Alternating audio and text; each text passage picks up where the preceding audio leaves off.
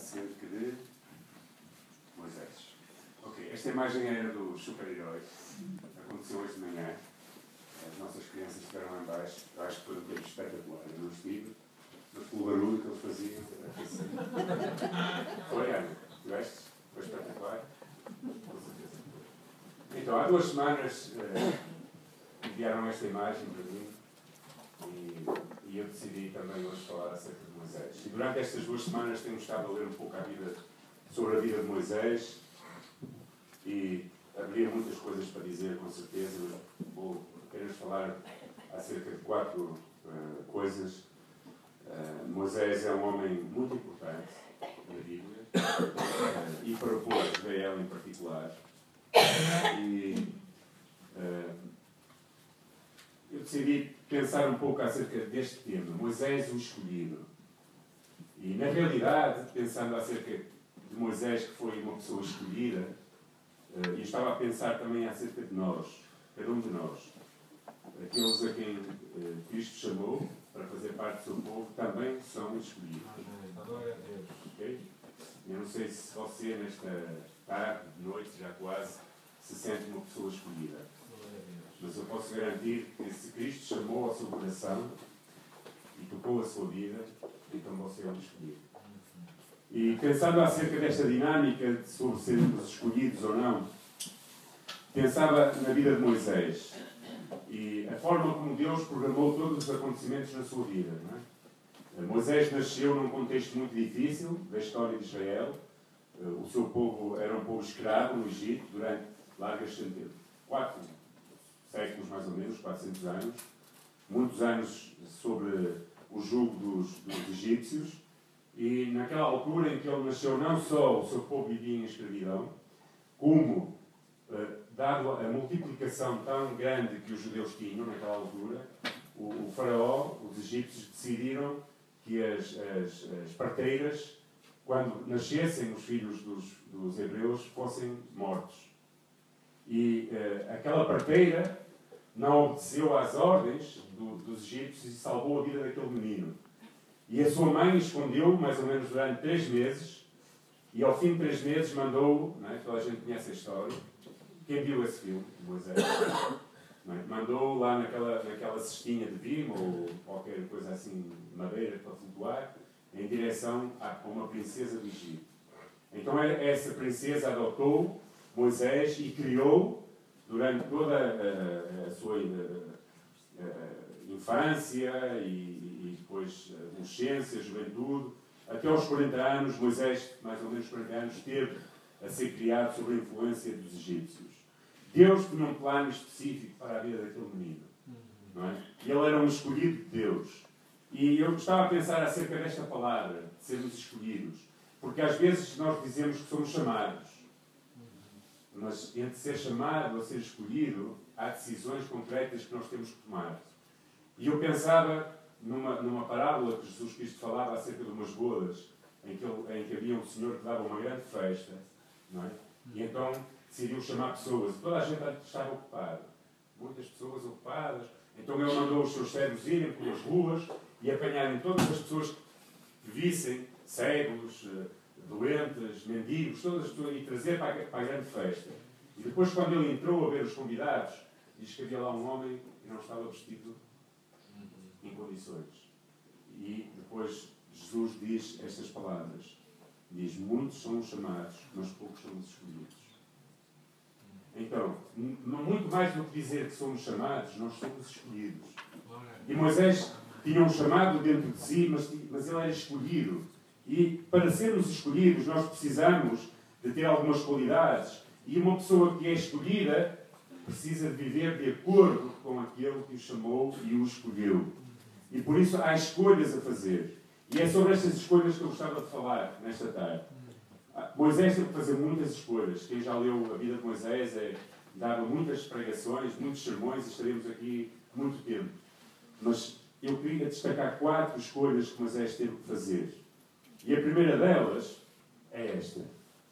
Moisés chegou a uma altura em que ele teve que escolher sair da sua comunidade para servir Deus e ao seu próximo, ou ao seu povo. A palavra de Deus diz, diz assim, o autor da carta dos Hebreus, referindo-se a Moisés, diz: Pela fé, Moisés, sendo já grande, recusou ser chamado filho da filha de Faraó, escolhendo, aqui a palavra, escolhendo, antes ser maltratado como o povo de Deus, do que por pouco de tempo ter o gozo do pecado, tendo por maiores riquezas o vitupério de Cristo do que os tesouros do Egito, porque tinha em vista a recompensa. Moisés teve que fazer uma tremenda escolha na sua vida. Claro que aqui é o autor de Hebreus, já depois de Cristo, a falar, não é? Mas Moisés teve que escolher entre a sua comodidade e o serviço a Deus, a um Deus que nesta altura ele ainda não conhecia pessoalmente, mas dentro dele já havia alguma coisa, porque é interessante, o autor de Hebreus diz pela fé. Ou seja, já havia alguma coisa dentro do seu coração. Alguma coisa semeada da parte de Deus no seu coração. Mas ele teve que fazer uma escolha. E a escolha dele foi não viver de acordo com aquilo a que ele estava acostumado, a sua comodidade, mas viver de acordo com os propósitos de Deus. Tu e eu somos escolhidos por Deus. E tu e eu precisamos sair da nossa comunidade para servir a Deus e ao próximo. É? Hoje eu fiquei feliz porque alguém me disse no café: Olha, vem uma reportagem sobre a tua igreja no Jornal de Notícias. E eu, a sério? Bem, então abriram uma página do jornal e eu vi. É? E lá estava uma reportagem acerca da nossa igreja que serve o próximo, por amor de Deus. Ou seja, não há algo mais especial na vida de um escolhido do que servir. Nós fomos chamados para servir. Não fomos chamados apenas para viver e dizer eu sou salvo e já está tudo feito. Mas nós fomos chamados para servir os propósitos de Deus. E muitas vezes, para servir os propósitos de Deus, nós temos de deixar a nossa comodidade.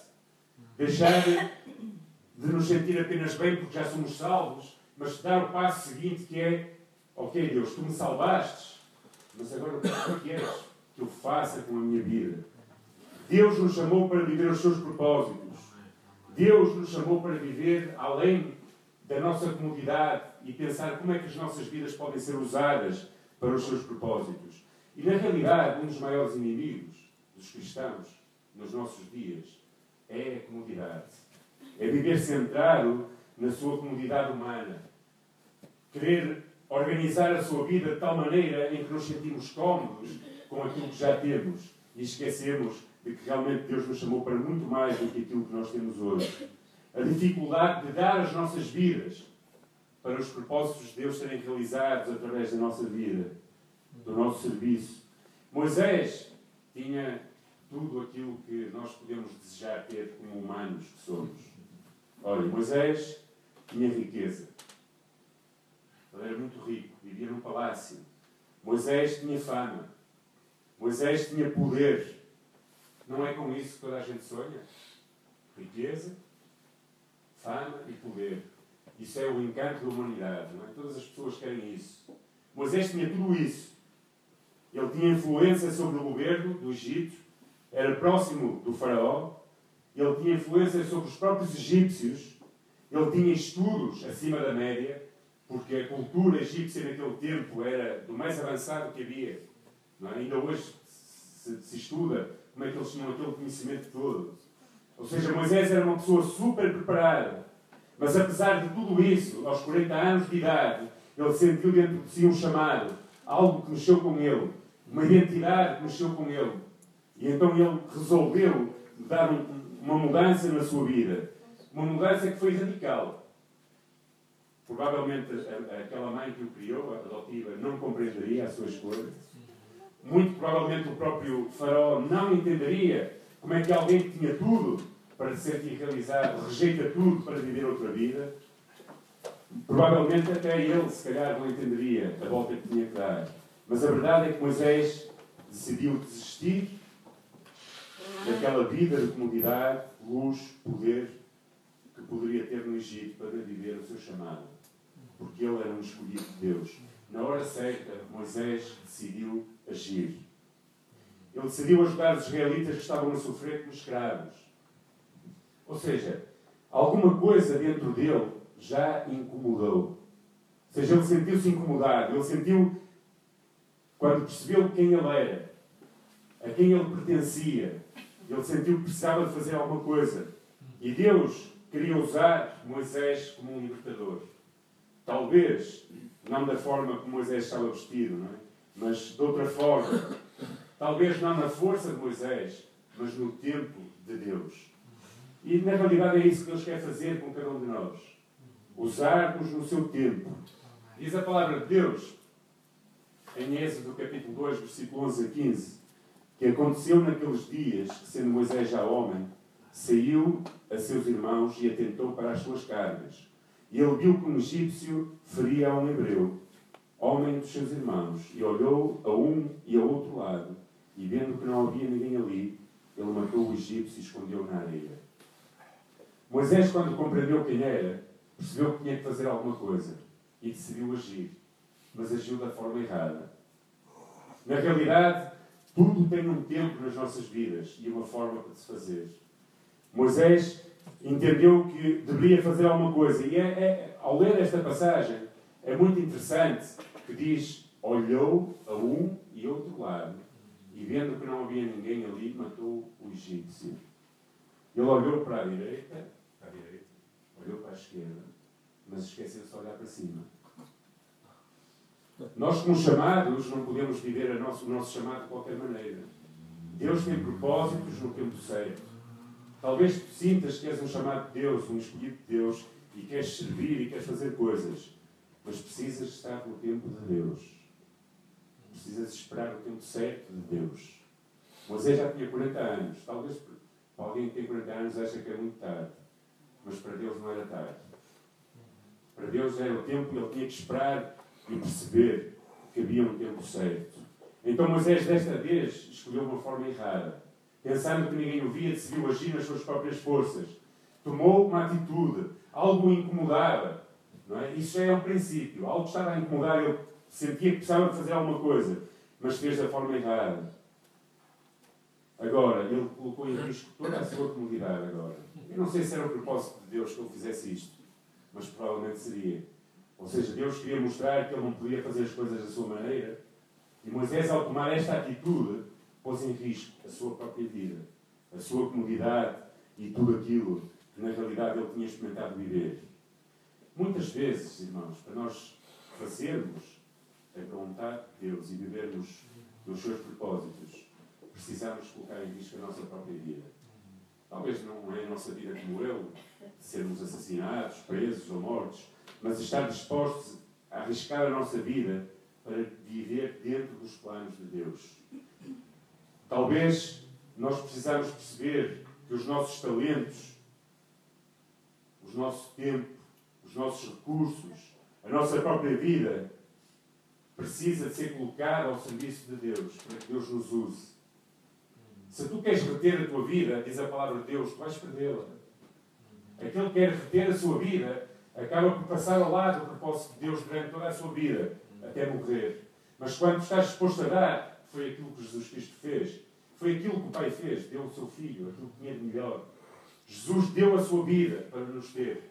Tu precisas colocar a tua vida também ao dispor de Deus para que Ele possa usar-te como escolhido que és. A vida de Moisés transformou-se a partir deste momento. Ele percebeu que tinha errado, percebeu depois até o próprio povo não o aceitava como líder, porque não era o tempo de Deus. E depois a seguir, ele foi, dois hebreus estavam a lutar um com o outro, ele foi se meter, ele disse, o que é que queres fazer? Quem te colocou como líder entre nós? Por acaso vais fazer o mesmo que fizeste aos egípcios? Ao egípcio? Então ele percebeu que tinha sido descoberto e fugiu atemorizado para o deserto, deixando tudo para trás. Há um tempo certo, mas nós precisamos muitas vezes desistir da nossa própria vida, comodidade, luxos, para na realidade poder viver aquilo que Deus tem para as nossas vidas. Há duas lições que eu tiro desta, deste, deste tema, desta, desta passagem. A primeira delas é que a obra de Deus nunca deve ser feita na nossa força, mas sim na força de Deus. No nosso entendimento humano, mas sim naquilo que Deus nos vai dando através da sua graça. E também é no tempo de Deus. E a segunda coisa é que a obra de Deus é completa na vida da pessoa quando ela renuncia ao seu ego, ou seja, à sua própria vida, e decide dar a sua vida para que Deus a use. Então aí ele passa a viver na plenitude daquilo que Deus quer para a sua vida. Não tente reter a sua vida, mas coloque nas mãos de Deus para que Deus possa fazer de si realmente aquilo que Ele tem como propósito. A segunda grande escolha que Moisés teve que fazer foi esta. A escolha pela presença de Deus constante no seu meio. Depois de Moisés fugir, ele passou 40 anos no deserto. Pastoreava cabras e ovelhas, teve várias peripécias, até que um dia encontrou Deus, ou seja, Deus o chamou. É? Ele estava lá a pastorear as suas cabras, Deus aparece numa sarça ardente, um fogo que não consumia, e aí sim Deus o elegeu.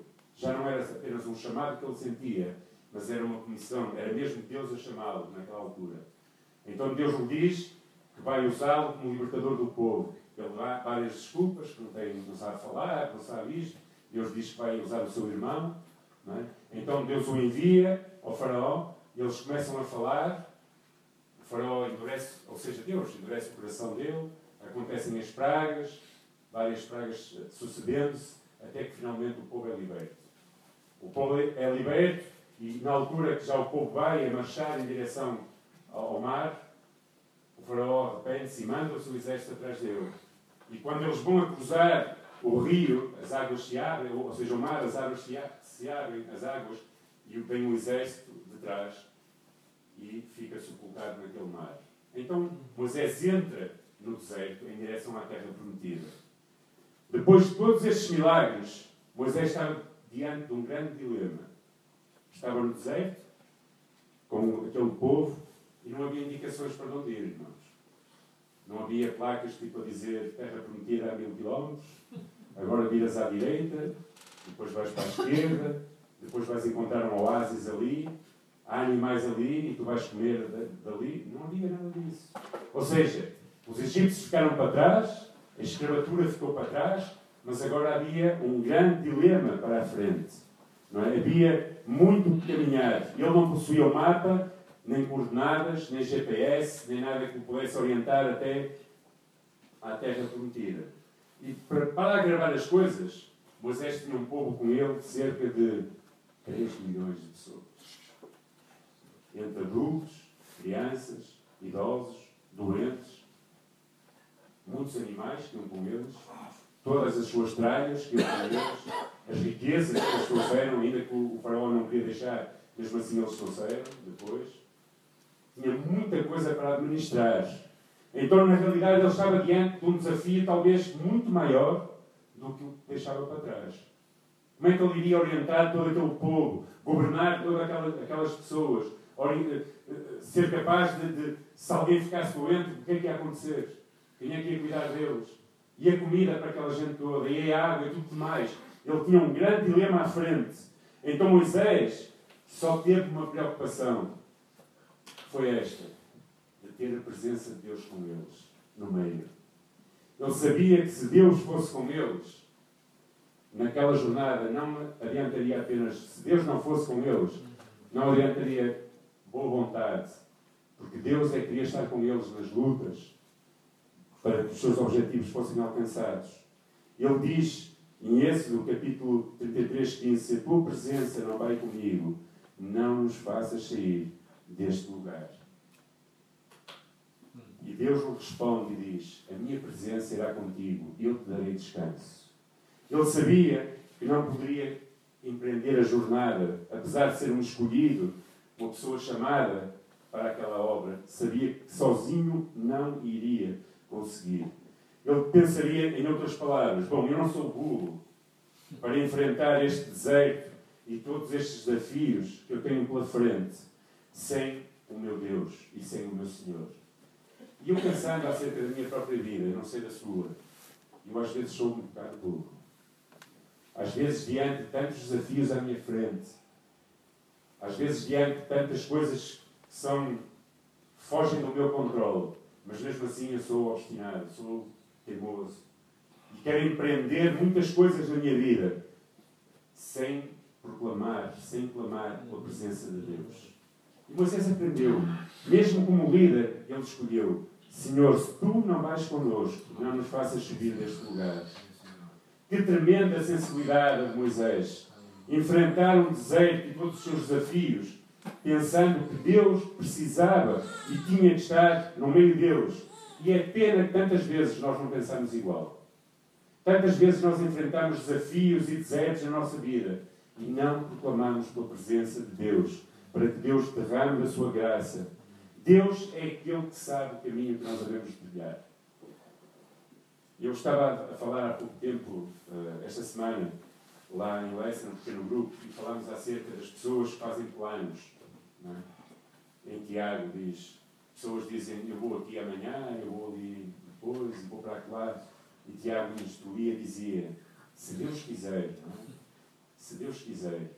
E nós tantas vezes fazemos planos e não proclamamos a presença de Deus pelos nossos planos.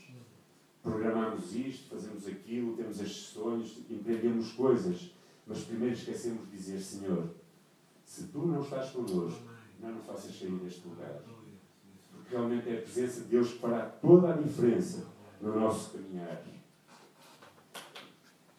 As nossas vidas serão vazias, sempre vazias.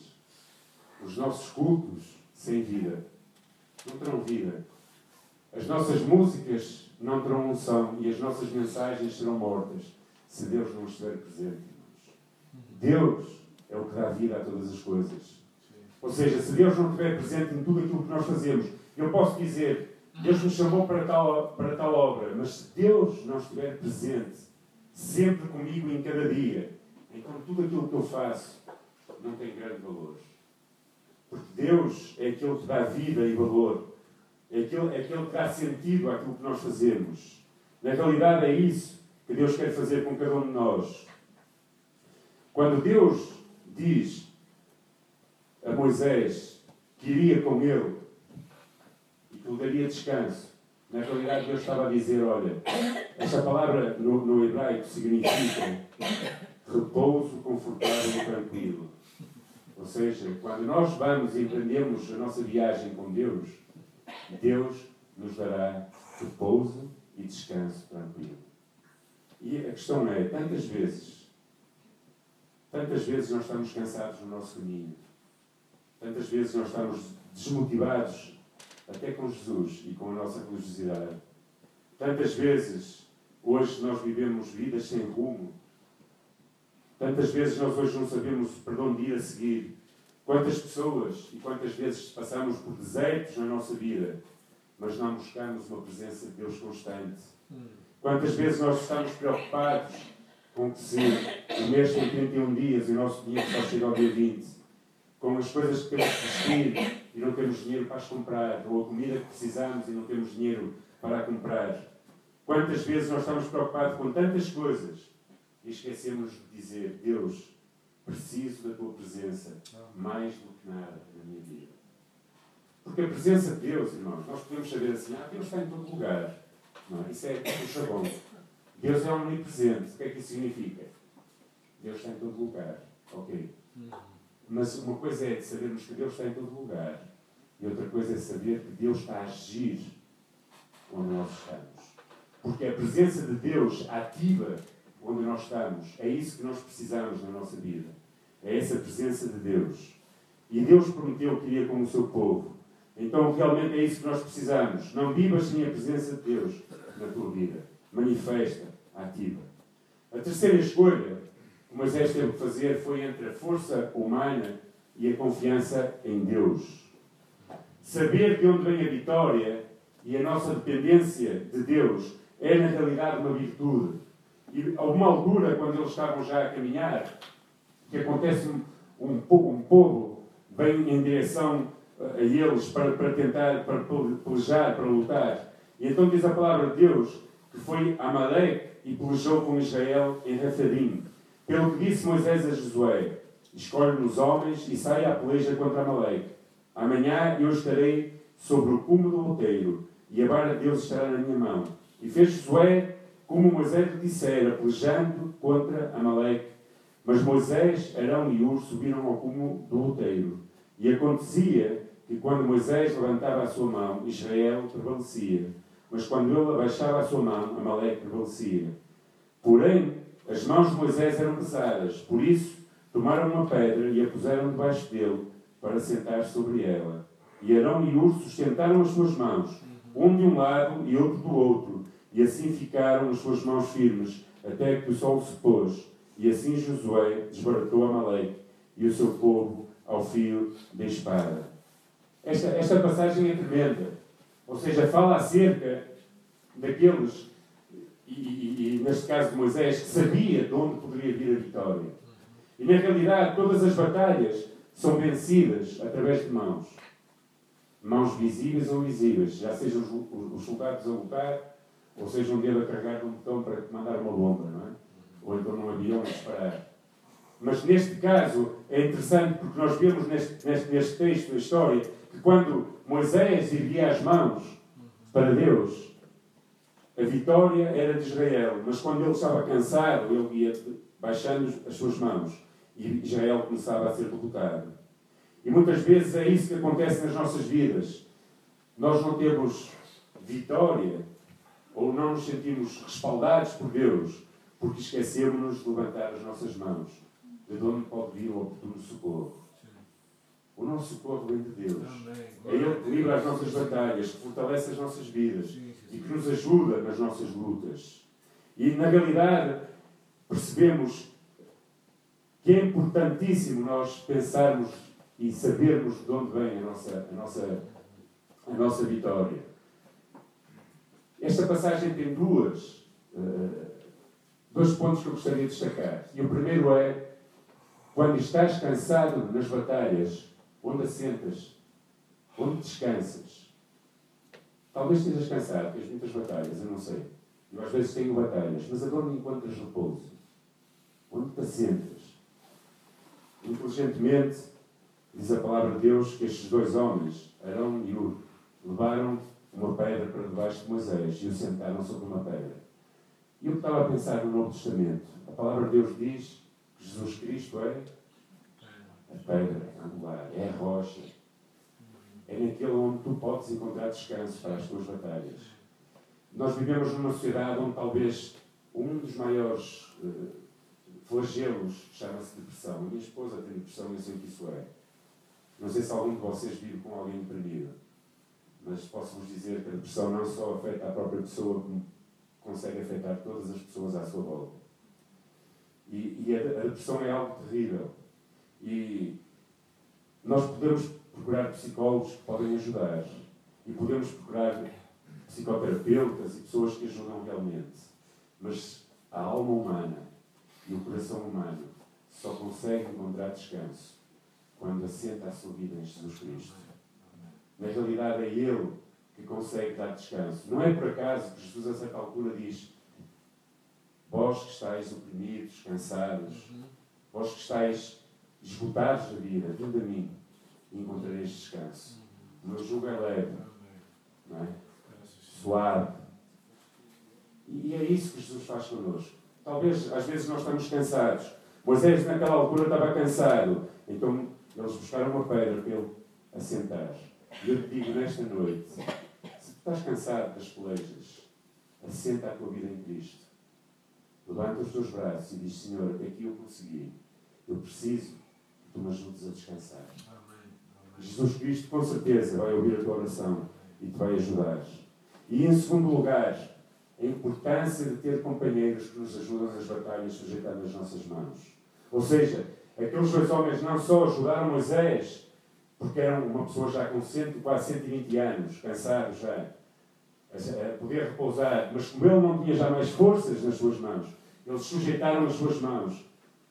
E é importante, muito importante, nas nossas batalhas, nós encontrarmos pessoas que oram por nós, a quem nós podemos, podemos dizer: ora por mim, junta-te a mim nesta luta, eu estou no meio de uma luta. Isto é ser igreja, irmãos. Igreja é nós chorarmos com aqueles que choram, rirmos com aqueles que riem, é nós percebermos que alguém à nossa volta está a passar por problemas e nós oramos por aquela pessoa. Eu fico extremamente feliz quando alguém me diz: Irmão, eu estou a orar por si, oro por si, oro por ti, oro pela tua família. Eu preciso de orações. Vocês precisam de orações. Então há lutas na nossa vida, tantas lutas que nós temos, que nós como igreja precisamos apoiar-nos uns aos outros. Orar uns junto com os outros. Eu não sei quem é que tu tens à tua direita e à tua esquerda. Eu não sei quem é que tu tens para te sustentar, para te ajudar nestas lutas. Moisés tinha Arão e Ur. Quem tens tu? Se estás sozinho nesta luta, eu te aconselho a que procures ajuda. Cabras o teu coração. Hoje de manhã tivemos a visita de duas pessoas e no fim eu estava ali fora a falar e a pessoa veio até mim e disse Pastor, ore para a minha família. É importantíssimo que pessoas orem uns pelos outros e que saibam que alguém está a orar. Então, esta passagem dá, dá uma, duas lições tremendas. A primeira, a vitória vem de Cristo e nós precisamos estar descansados em cima dele. E a segunda, somos importantes uns para os outros, para nos segurarmos uns aos outros nas batalhas que temos. Isto é ser igreja. E por último, para terminarmos, a escolha de deixar um legado. Eu estava a pensar acerca disto. Realmente, Moisés foi super usado por Deus ao longo daqueles anos todos. Mas ele percebeu que iria chegar ao seu fim. E que precisava deixar alguma coisa para os demais. E no, no dicionário diz a definição de legado é herança, aquilo que deixamos, disposição feita por testamento em benefício de alguém ou aquilo que uma pessoa deixa quando morre. Durante muitos anos eu sempre disse às minhas filhas sempre se interrogavam porque é que eu não era rico, não é? Quando queriam umas sapatilhas mais caras eu não podia dar, não é? Coisas velhas, não é? E então perguntavam, pai, porquê é que tu não tens dinheiro? E eu sempre dizia assim, realmente eu posso não ter dinheiro. O mais importante, e é, olhem que não é fácil isto, o mais importante, a maior herança que nós podemos deixar aos nossos filhos é a nossa fé. Claro que elas depois crescem, as minhas filhas já cresceram e estão a fazer as suas próprias escolhas. Mas eu sempre não me canso de repetir isto. A maior herança que eu posso deixar aos meus filhos é a minha fé. E na realidade, Moisés entendeu que precisava deixar um legado. E um dos, dos, dos, dos maiores problemas das pessoas, às vezes, que já, já, já são salvas, é pensar que são salvos já, pronto, acabou. Mas na realidade não é isso. Nós precisamos deixar um legado. Não existe nada mais triste na vida de um escolhido de Deus que olhe para trás e perceba que ninguém o segue ou seguiu. Na realidade, não existe nada pior na vida de um cristão que é chegar ao fim dos seus dias e perceber que a sua vida passou e não deixou qualquer influência na vida de outra pessoa. Ou seja, nós somos escolhidos não para irmos para a terra prometida que temos no céu, mas nós somos escolhidos também para deixar um legado, uma influência à geração que vem atrás de nós. Imaginem, se nós não deixarmos a nossa fé para os que vêm depois de nós, a igreja acaba. O mundo fica sem esperança. Então nós temos a responsabilidade e o sentido de responsabilidade de deixar a nossa fé para as gerações que vêm depois. Nós, nós somos chamados, e aliás, Jesus Cristo, antes de ascender aos céus, ele disse, ele disse, ir por todo o mundo e fazer discípulos. Jesus Cristo não disse, reunir-vos na igreja, louvar muito bem, fazer coisas muito bonitas, tendo programas excelentes e depois ir para casa. Jesus disse, ir e fazer discípulos. Nós somos chamados a transmitir a fé. E realmente eu penso na minha vida, e penso, quando eu chegar à presença de Deus, o que é que vou dizer a Deus que eu fiz com a minha vida? Que eu trabalhei na igreja, que eu ajudei na igreja no caminho, que eu ajudei na igreja no caminho em Leça, que eu estive na Remar a servir, tudo isso. E quantas vidas foram tocadas? E quantas pessoas eu discipulei? Com quantas pessoas eu me sacrifiquei e servi? Porque tudo começa no serviço. Dar de mim para que outros possam ter aquilo que eu tenho. Irmãos, esse é o maior chamado que nós temos. Se você acha que o seu chamado é, é, é dizer numa oração, Jesus, eu te aceito como Senhor e Salvador, perdoa os meus pecados e tudo, tudo acabou aí, não. Cristo nos chamou para deixar um legado. E tu, você, cada um de nós somos escolhidos para deixar um legado. Olha, não somos perfeitos. Moisés também, também não era perfeito. mas na realidade Deus o escolheu para fazer algo tremendo e Ele deixou um legado. Nós não somos perfeitos, mas posso-vos dizer, nós somos os escolhidos. Sabem porquê? Porque muito melhor do que nós, Deus podia enviar anjos. Anjos são perfeitos, seres celestiais, quando estão em obediência a Deus, são perfeitos. Seres perfeitos, adoram a Deus de noite e de dia, trazem mensagens, fazem coisas, mas Deus não escolheu anjos. Deus escolheu a cada um de nós. E nós temos uma mensagem para deixar. Nós temos um legado para deixar. E eu e você temos este legado. Ninguém é insubstituível. E Moisés sabia isso. Moisés também não era. Aos 120 anos de idade, ele reconhece que os seus dias estavam a acabar. A sua idade estava avançada. E ele precisava de ter outra pessoa. Então diz a palavra de Deus que Moisés chama Josué e lhe diz aos olhos de todo Israel, diante de toda a gente, esforça-te, anima-te, porque com este povo entrarás na terra que o Senhor jurou a teus pais de dar, e tu os farás herdá-la. E na realidade, Josué, ao contrário, e a falou comigo antes, e é, é verdade, Josué não foi igual. Josué não deixou um legado, não deixou ninguém para o substituir. Mas Moisés deixou Josué. E, e, e Moisés chamou à frente toda a gente, reuniu o povo e disse: Este é aquele que vai dirigir agora e que vai fazer herdar este povo a terra prometida. E a palavra de Deus eu não coloquei aqui, mas diz que também chamou os sacerdotes, entregando o livro da lei, e disse: tendo cuidado de orientá-los a obedecerem, para mesmo quando tomem posse da terra, continuam a obedecer. Ou seja, ele teve um cuidado de deixar um legado, um líder para governar o povo e os sacerdotes para orientar o povo na espiritualidade. É, na realidade, maravilhoso isto. Moisés não só acreditou no seu chamado, mas acreditou que a sua missão ultrapassava a si mesmo. Não era dele, mas era de Deus. E que ele precisava deixar isso para os demais. E Moisés, meus amigos, ficou 40 anos a pensar que era alguma coisa. Muito rico, famoso, é? poderoso, inteligentíssimo seria, um homem muito acima da média. Depois percebeu que não era nada. Fugiu para o deserto e andou 40 anos escondido no meio das cabras e das ovelhas, descobrindo que ele não era nada. E ao fim de 40 anos, Deus o chamou e disse: Tu tens uma missão, tu és um escolhido. E descobriu que Deus era tudo. Ele percebeu que Deus era tudo na sua vida. Nós precisamos passar esta mensagem às pessoas. Deus é tudo. E nós somos chamados por Deus para trazer isto à vida das pessoas. Na realidade, é isto que nós precisamos fazer. Perceber que temos uma mensagem tremenda de Deus que pode mudar a história e a vida das pessoas. Não só agora, mas para toda a eternidade. E nós temos a responsabilidade de a passar. A minha pergunta é quem é que te está a seguir a ti? Ou em quem tu estás a investir com a tua vida para que essa pessoa possa conhecer Jesus Cristo que tu já conheces? A quem é que tu estás a influenciar e a transmitir a tua fé?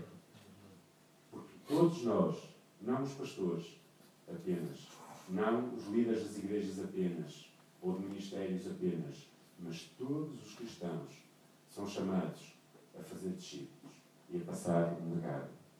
Por isso, meus, irmãos e amigos, nas nossas escolhas, como escolhidos de Deus que somos, precisamos escolher sair, escolher, escolher sair da nossa comunidade para servir a Deus e ao próximo. Isto é a essência da igreja.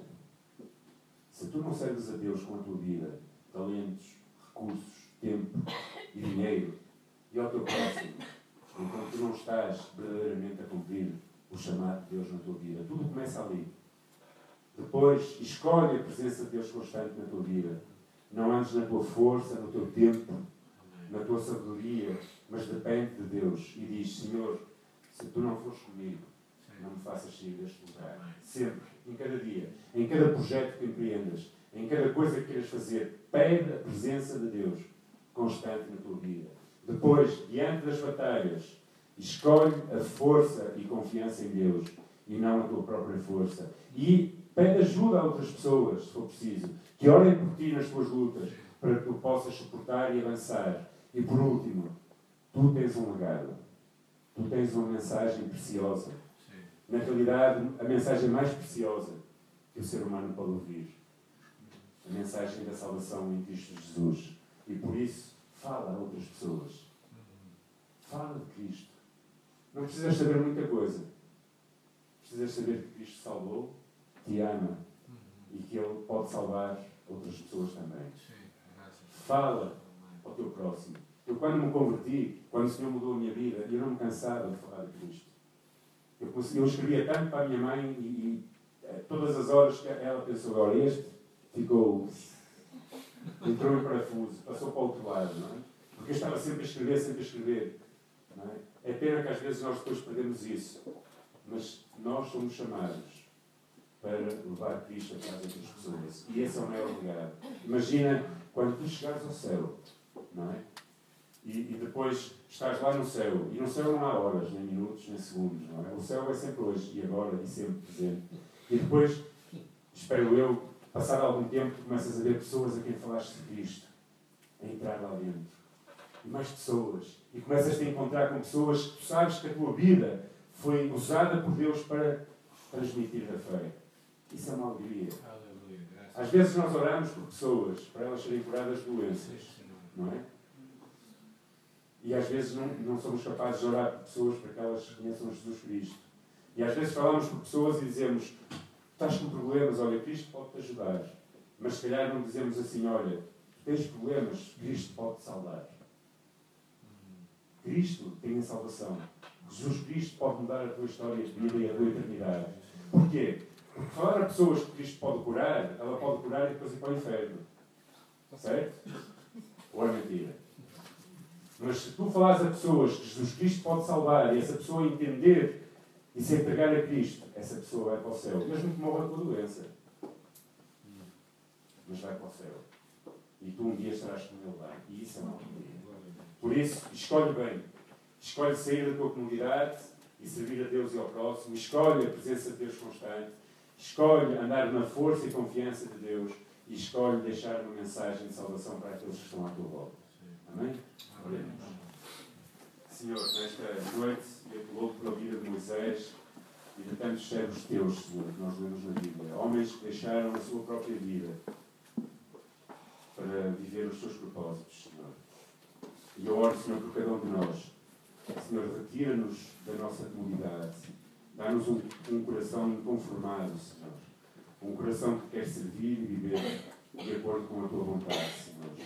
Deus, ajuda-nos, Senhor, nas nossas escolhas. Ajuda-nos a perceber que nós precisamos da tua presença em todos os planos, Senhor. Em todos os momentos da nossa vida, Senhor.